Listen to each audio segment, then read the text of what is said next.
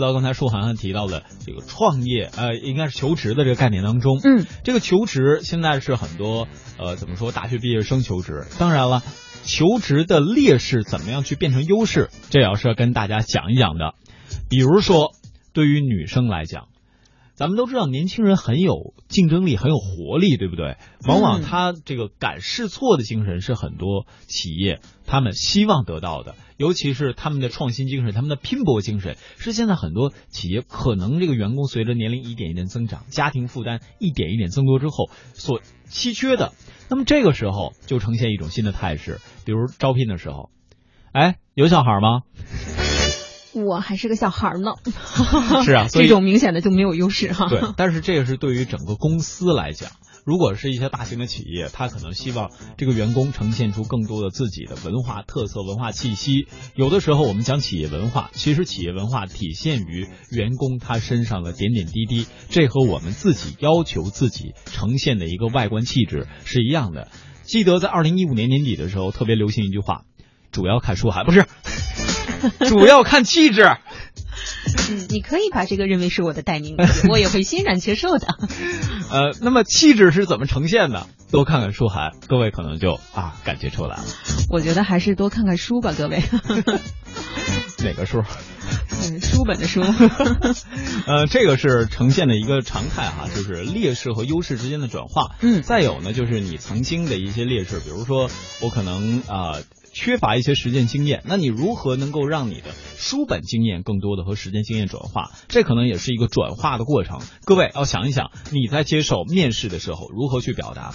再有呢，除了这些所谓的呃一些表达之外呢，也有一些优势。今年在招聘的时候呈现出劣势的情况，比如说你有过出国留学的经验，但是回国的时候你会发现，用人单位往往在筛选简历的时候就直接把你砍掉了。嗯嗯。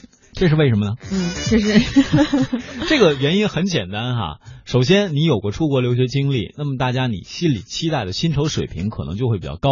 比如说舒涵涵，她长得人又漂亮，学历又高，然后呢，这个能力又好。那所以说，只有在中央台这样的平台上，舒涵觉得，哎呀，跟我是能够对接的，是吧？嗯，我听出来了，这是在夸我台呢。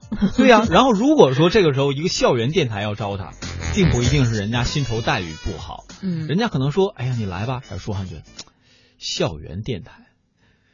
所以有东西得看气质啊！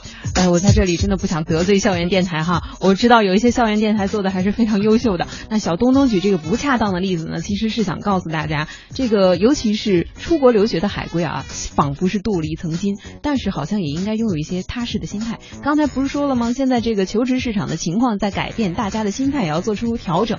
那当然，留学的海归也不例外了。嗯，还是调整一下自己的这个求职方向哈。对，再有呢，在这个过程当中。各位也也会发现哈，现在用人单位会更加务实，比如说，他会找一个更加贴合现在岗位的需求的人，而且价格呢不一定会开得虚高。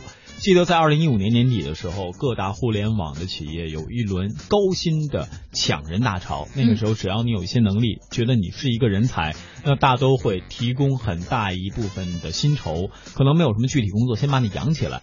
但是随着这个就业市场呢逐渐沉淀之后呢，发现现在更多的企业都希望能够找到最贴合、最适用的一些员员工来补缺现在的职位需求。嗯，也就是说，身价高的不如更合适的。是啊，所以说这也给大家分析了一下现在求职的现状，但是也渗透了我们浓浓的个人色彩。各位如果有任何的想法或者想跟我们讨论的，我们也欢迎。呃，如果说您认为我们说的刚才有不对的，那也可以直接在微博上指正我们，这样我们来最方便第一时间的来和各位进行沟通。也谢谢各位对我们节目的支持。